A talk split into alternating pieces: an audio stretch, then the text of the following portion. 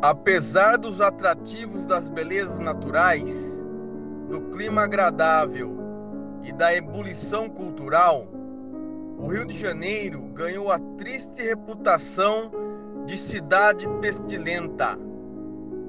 Devido às constantes epidemias de doenças mortíferas, os navios que atracavam na capital eram submetidos a frequentes quarentenas, prejudicando a política de estímulo à imigração estrangeira e acarretando enormes prejuízos à economia nacional.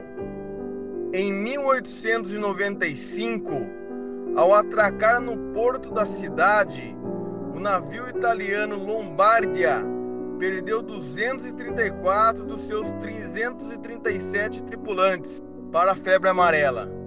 Uma companhia europeia de viagens tranquilizava seus clientes com a propaganda: viaje direto para a Argentina, sem passar pelos perigosos focos de epidemia do Brasil. Selvagem. Selvagem. Selvagem. Selvagem. Das selvas. Animal selvagem. Que medra sem cultura. Agreste. Silvestre. Inculto. Nômade. Bárbaro. Tribo de índio selvagem. Rude. Bruto. Ignorante. Intratável. Pessoa grosseira. Mal educada. Mal educada. Mal educada. Mal educada. Você está curtindo Selvagens Histórias. Começamos nosso podcast com a citação dos cadernos de comunicação da cidade do Rio de Janeiro. 1904, Revolta da Vacina, a maior batalha do Rio. Nele, vocês puderam perceber que o Brasil não era uma opção de viagem muito convencional, né? Afinal, carregávamos a alcunha de termos portos perigosos, chegando a ter portos como o de Santos, conhecidos como Porto da Morte. Mas por que essa fama? Assim como a peste e a febre amarela, a varíola estava entre as doenças que mais assolavam a cidade do Rio de Janeiro no início do século XX. Em 1904, houve um aumento do número de mortes. Dizem que entre 3 mil e 4 mil pessoas foram a óbito por causa da varíola. Esse aumento transformou o combate à doença uma necessidade. Há pouco, o presidente Rodrigues Alves havia indicado o médico Oswaldo Cruz como diretor-geral da saúde pública, uma espécie de ministro da saúde dos tempos atuais. Oswaldo Cruz acabara de voltar da Europa e via por lá todo o trabalho bem feito com as vacinas no combate à varíola. Já no Brasil, ele recebe o cargo de diretor-geral em 1903. E aí, Oswaldo Cruz defende que a vacinação obrigatória era o melhor método para controlar a epidemia. E pasmem, defendia que isso ocorresse mesmo que de forma autoritária. Quando entrou no cargo, deixou uma frase famosa: Deem-me liberdade de ação e eu exterminarei a febre amarela dentro de três anos. Eram tempos de medidas autoritárias na cidade. O processo de higienismo social do governo Pereira Passos, prefeito do Rio de Janeiro, já tirava famílias, destruía casas, cortiços e toda a construção irregular para seu projeto de saneamento e modernização da cidade, bem no estilo europeu, quase tentando ser uma Paris. Eram tempos de política do bota abaixo na cidade.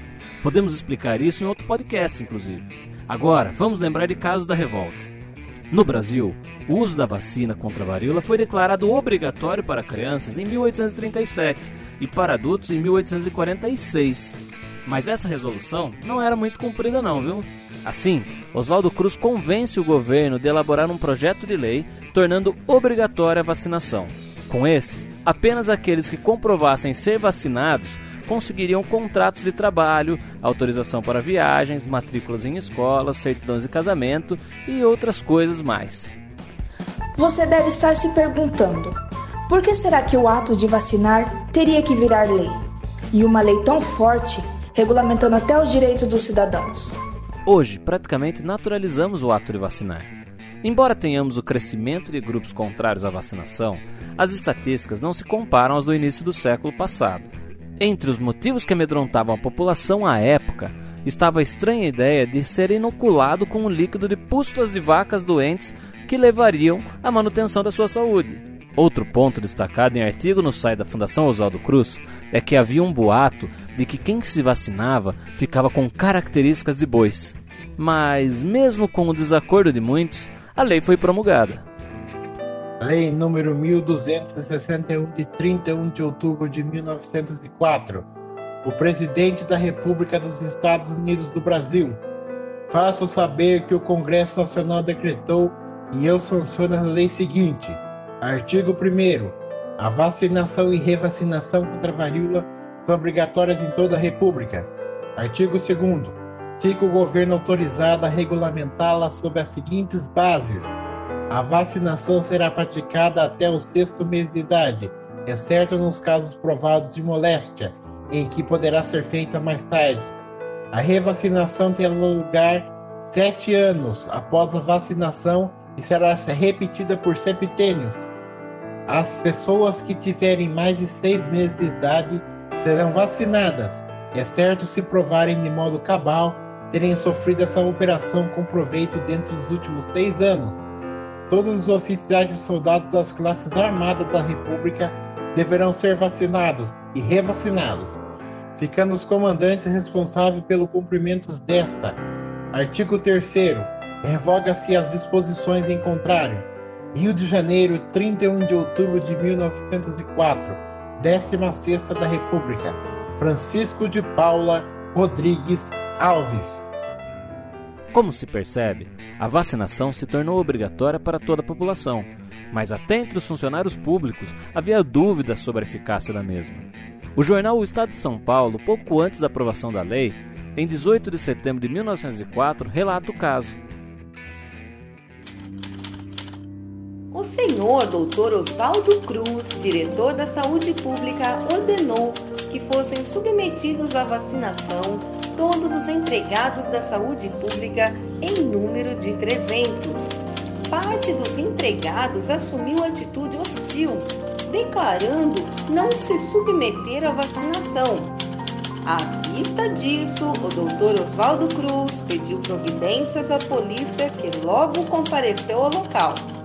A maioria dos empregados já se havia retirado quando chegou a força.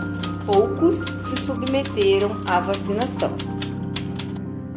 Percebendo que havia uma impopularidade de Oswaldo Cruz na cidade do Rio de Janeiro, os grupos de oposição aproveitaram para atacar o governo. Entre os opositores, encontramos monarquistas, positivistas, militares, senadores e até trabalhadores. As medidas autoritárias eram um prato cheio para os opositores e os militares que já planejavam tomar a república para si por meio de um golpe, e olha só que eles gostam de golpe mesmo, lá no dia 15 de novembro, dia em que se comemoraria 15 anos da república, eles iam tentar sim mais um golpe, né? O primeiro ali, né? E em meio aos tumultos, até houve tentativa. Porém, foi fraca e desestabilizada com certa facilidade pelo governo. O senador e coronel reformado Lauro Sodré, positivista e líder maçom, atacou desta maneira a lei da vacina obrigatória. Vamos escutar?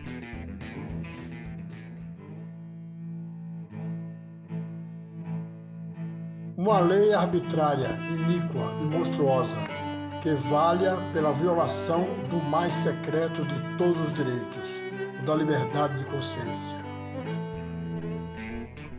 Também positivista, o deputado Barbosa Lima bradou sobre o que chamou de constrangimento moral ao qual seriam submetidas as mulheres de família ao mostrar as partes do corpo para os oficiais. O deputado questiona o fato da revacinação, porque para provar, muitas mulheres teriam que também mostrar o seu corpo. Lei obscena, lei ignominiosa pois só o médico da saúde pública tem competência para dizer se tal criatura mostra a cicatriz da vacina em membro inferior, dando-lhe-se assim carta de corso para a mais infame pirataria, contra a qual todas as suas insurreições serão eternamente gloriosas. Vamos dar um pulo às matérias de jornais para ver como foi retratada a revolta. Veja também os interesses por trás de quem os escrevia o jornal Correio da Manhã chamava os agentes de saúde pública de forças do Santo Ofício da Tortura Pública, alusão direta ao período da Inquisição Católica. Em uma de suas matérias, expressou que o povo do Rio de Janeiro, cuja provada mansidão anima a que pratiquem contra ele todas as violências e lhe inflijam todas as humilhações, é que terá de experimentar as novas torturas consignadas no capítulo agora adicionado Maldito Código, que o fanatismo imperioso do senhor Oswaldo Cruz impôs à insensibilidade do senhor Rodrigues Alves. É legal notar que a ideia de que o povo brasileiro é pacífico e manso aparece na concepção de povo do Rio de Janeiro, então capital do Brasil, por parte do jornal.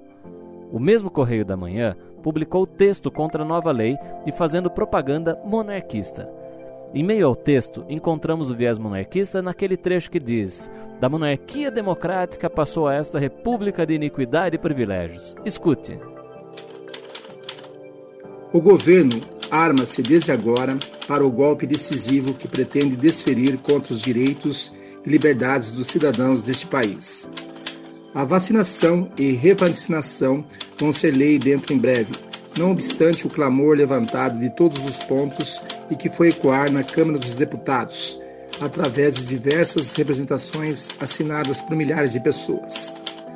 De posse desta clava, que o incondicionalismo bajulador e mesureiro preparou, vai o governo do senhor Rodrigues Alves saber se o povo brasileiro já se acanalhou ao ponto de abrir as portas do lar à violência ou se conserva ainda as tradições de brio e de dignidade com que, da monarquia democrática, passou a esta república de iniquidade e privilégios. O atentado planejado alveja o que de mais sagrado contém o patrimônio de cada cidadão. Pretende-se esmagar a liberdade individual sob a força bruta. Correio da Manhã, 7 de outubro de 1904. Se o Correio da Manhã bradava contrariamente ao governo e à República, o país publicava matérias em nome da ordem republicana e da necessidade do povo parar de lutar por bobagem e começar a lutar pelo que era importante. Claro instrumento em favor do governo. Veja você mesmo. Como nos dois dias anteriores, arruaças começaram ontem à tardinha. Não está convocado o meeting. Entretanto, desde as 5 horas da tarde, o Largo de São Francisco de Paula esteve repleto de gente, em sua maioria curiosos. Enquanto se perde tempo e se despende energia nessa agitação injustificável a pretexto da vacinação obrigatória, vamos deixando de lado as questões que realmente nos interessam e que afetam vivamente a situação do país. O País, 13 de novembro de 1904. Utilidade Pública. Atenção, atenção! Qualquer semelhança com o discurso atual é mera coincidência. Por fim, vamos ouvir o relato expresso no jornal Tribuna em 14 de novembro de 1904. Nele, podemos notar como estava a cidade do Rio de Janeiro em meio às lutas travadas durante os dias da revolta da vacina. Não há que se esconder a gravidade da situação que desde alguns dias já se vinha desenhando no aspecto da cidade e que todos os espíritos anunciavam porque a pressentiam e a apalpavam. Verdadeiras lutas foram travadas a peito nu entre populares e as forças policiais de infantaria e cavalaria, distribuídas por fortes contingentes nos pontos onde maior era a aglomeração e onde as desordens mais se pronunciavam. Na execução das ordens recebidas e conforme o edital da polícia publicado pela manhã, a polícia interveio na dispersão do povo, acometendo-o com cargas de espada e lança, e não raro travando verdadeiros tiroteios. O povo repelia a pedradas, entrincheirando-se como podia, e a força despejava os revólveres. Isso mesmo sente-se da relação publicada dos feridos, a maior parte por armas de fogo. Os estragos que a cidade apresentou na manhã de hoje, árvores derrocadas, combustores retorcidos, quebrados e postes por terra, edifícios com as vidraças estilhaçadas, bondes quebrados, outros incendiados, tudo isso dá ideia da intensidade dos conflitos de ontem e do desespero e anarquia que reinaram nas ruas, que mais tétricas e cheias de perigo se tornaram quando a noite caiu, privadas grandes trechos de sua iluminação costumada. Jamais podíamos imaginar que da vacina obrigatória pudessem surgir os distúrbios de ontem, iniciados na véspera, depois dos breves, mas violentos discursos pronunciados na Liga contra a Vacinação. Combatendo a obrigatoriedade dessa providência, o fizemos sempre de acordo com a lei em nome dos princípios constitucionais e da liberdade individual, sem jamais aconselhar a resistência à mão armada que condenamos com a maior energia, porque a desordem não pode governar e o prestígio da autoridade constituída não pode parecer diante da subversão da ordem. Com este podcast, esperamos que você consiga compreender os motivos e situações que levaram à revolta da vacina. Lembre que o tema não se encerra aqui e que estudar mais é sempre importante. Um tema legal para você estudar e compreender o contexto da revolta é a reforma higienista do Rio de Janeiro, do governo Pereira Passos. Compartilhe nosso podcast, mande mensagens, perguntas. Diga se está gostando. O Selvagens Histórias fica por aqui. Selvagem. Selvagem. Selvagem. Selvagem. Das selvas. Animal selvagem. Que medra sem cultura. Agreste. Silvestre. Inculto. Nômade. Bárbaro. Tribo de índio selvagem. Rude. Ignorante. Intratável. Pessoa grosseira. Mal educada. Mal educada. Mal educada. Mal educada.